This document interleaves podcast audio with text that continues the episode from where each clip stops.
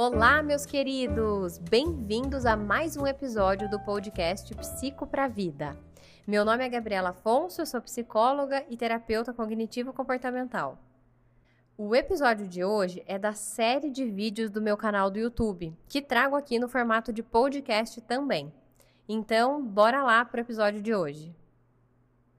No vídeo de hoje, nós vamos continuar falando sobre as emoções. No vídeo passado, a gente começou a conversar sobre inteligência emocional, bem relacionado no aspecto de aprender a perceber melhor as próprias emoções. No vídeo de hoje, nós já vamos falar de uma dica simples para intervir, para manejar o estado emocional. Primeiramente, vamos retomar um pouquinho sobre as emoções. As emoções, elas são fenômenos complexos que afetam o nosso comportamento, os nossos pensamentos e o nosso corpo.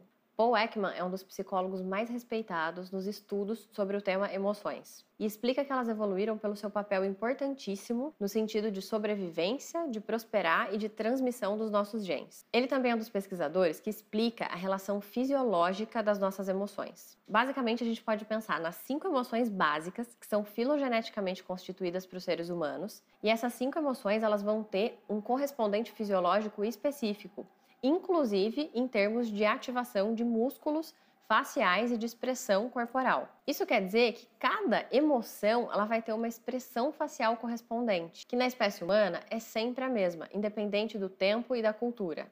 Inclusive tem um seriado que esse autor que eu acabei de citar foi consultor, justamente para dar base para esse assunto. O seriado chama Light to Me. E ele basicamente consiste numa equipe de psicólogos que dá assessoria para o FBI para ajudar a desvendar criminosos né, e crimes, basicamente através da leitura de microexpressões faciais. Porque a ideia é muito simples: a ideia é que quando a gente sente uma emoção, necessariamente você vai mexer alguns músculos da face. Só que o que acontece é que socialmente, né, a gente disfarça isso. Então, muito rapidamente a gente muda a nossa expressão facial. Por isso que eles chamam de microexpressões faciais. E aí, então, essa equipe, né, ela estaria muito treinada para perceber esses primeiros movimentos ou gravar e depois analisar. E esse é um seriado legal porque ele realmente teve esse embasamento. Então, muita coisa que é dito lá é realmente fundamentada nesses estudos sobre as emoções. Essas cinco emoções básicas que eu estou citando aqui são alegria, tristeza, raiva, medo e o nojo. E só mais uma curiosidade, esse autor também foi consultor daquele filminho Divertidamente, que é fantástico e que eu já indiquei aqui outras vezes. E foi durante as pesquisas com expressões faciais que os pesquisadores estavam pesquisando e notando exatamente as diferenças entre uma expressão de alegria para quando ela vira uma expressão de tristeza. Então isso acabava se dando por uma análise de várias expressões em todas as suas nuances. Ou seja, as pessoas elas ficavam repetidamente observando e identificando expressões faciais. E nesse contato intenso com expressões faciais, alguns pesquisadores começaram a levantar algumas hipóteses de se o contrário também era verdade. Até em função de que, por um espelhamento, quando a gente está olhando muito uma expressão facial, a gente começa por vezes a mimetizá-la. E aí notaram algumas coisas e levantaram essa hipótese de que, se sempre uma emoção ela desencadeia uma expressão facial correspondente e específica, será que o inverso também seria verdade? Ou seja, será que quando a gente faz aquela determinada expressão facial por um tempo, específica de uma emoção, a gente começaria a sentir aquela emoção? E a resposta é sim. 60 segundos com uma determinada expressão facial ou postura corporal começa a ativar a fisiologia daquela emoção. E, consequentemente, a gente começa a perceber e sentir mais daquele jeito. Bom, tudo isso foi para chegar então na dica prática desse vídeo. Como é que a gente pode usar todo esse conceito, todo esse entendimento a nosso favor e na regulação das nossas emoções? Basicamente de duas maneiras. A primeira delas é visando ativar alguma emoção e a segunda é visando mudar o estado emocional. Mas como então que a gente vai fazer isso? Por isso que para a gente trabalhar esse tema é tão importante o vídeo anterior, que a gente realmente perceba a emoção que a gente está e tenha um bom domínio da linguagem das nossas emoções, para que agora a gente possa começar a usar alguns recursos para interferir ou modificar isso. Primeiro, então, visando ativar uma determinada emoção. Aqui basicamente tem a ver até com uma coisa que eu já ouvi meio que como brincadeira, que é aquela história de que se a gente ficar na posição, por exemplo, da Mulher Maravilha, a gente ativa um senso, né, de coragem, de empoderamento. E isso não é uma brincadeira, isso é verdade. Então, por exemplo, se você está numa situação que você está mais receoso, com medo, ansioso, a tua tendência é ficar na posição do medo, que é mais arcado, com a cabeça mais cabisbaixa, né? Mais numa, num sentido mais recuado. Agora, se realmente você expandir a tua percepção, levantar um pouco a tua cabeça, abrir os ombros e estar tá com as costas eretas, isso realmente ativa no teu corpo a fisiologia correspondente.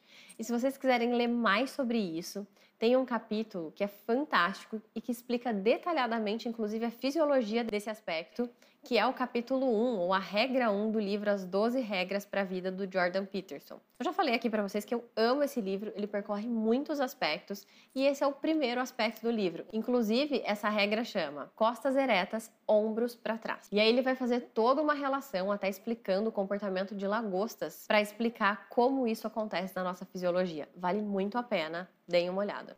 Inclusive, esse é um recurso muito utilizado no meio artístico como preparação mesmo. Então, é todo um trabalho corporal para gerar ativação emocional. E aí, o mais legal é que a gente realmente pode importar isso para nossa vida. E aí, a segunda maneira que eu falei que a gente pode usar, que é para mudar um estado emocional, tem a ver com momentos, por exemplo, que você tá de mau humor ou que você tá mais triste.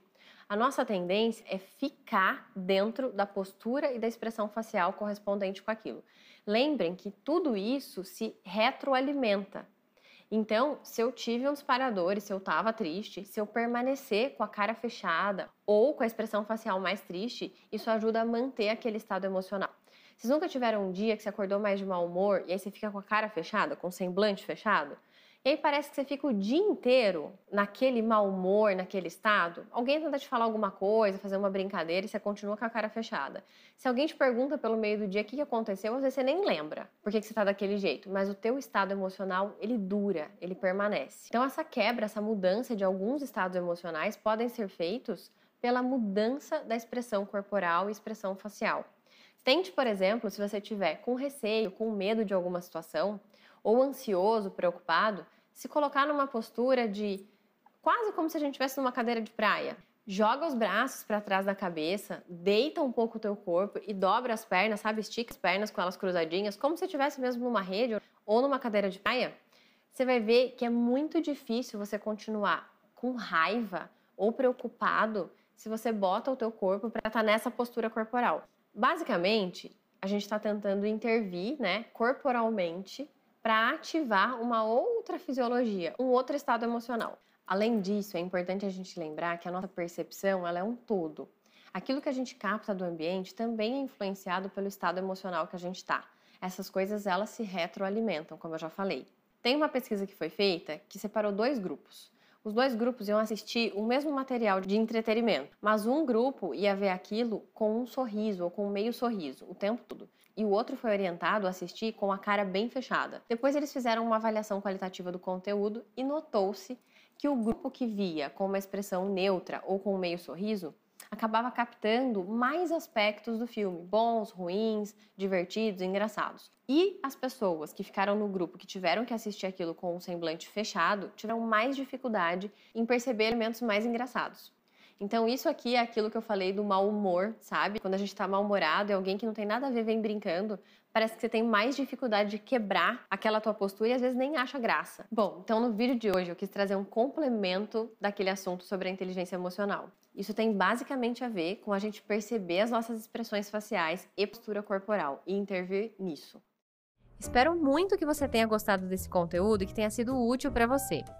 Me siga também no meu Instagram, psigabrielafonso, com conteúdos diários, e no canal do YouTube, Gabriela Afonso, com conteúdos semanais. Um beijo enorme e nos vemos no próximo episódio.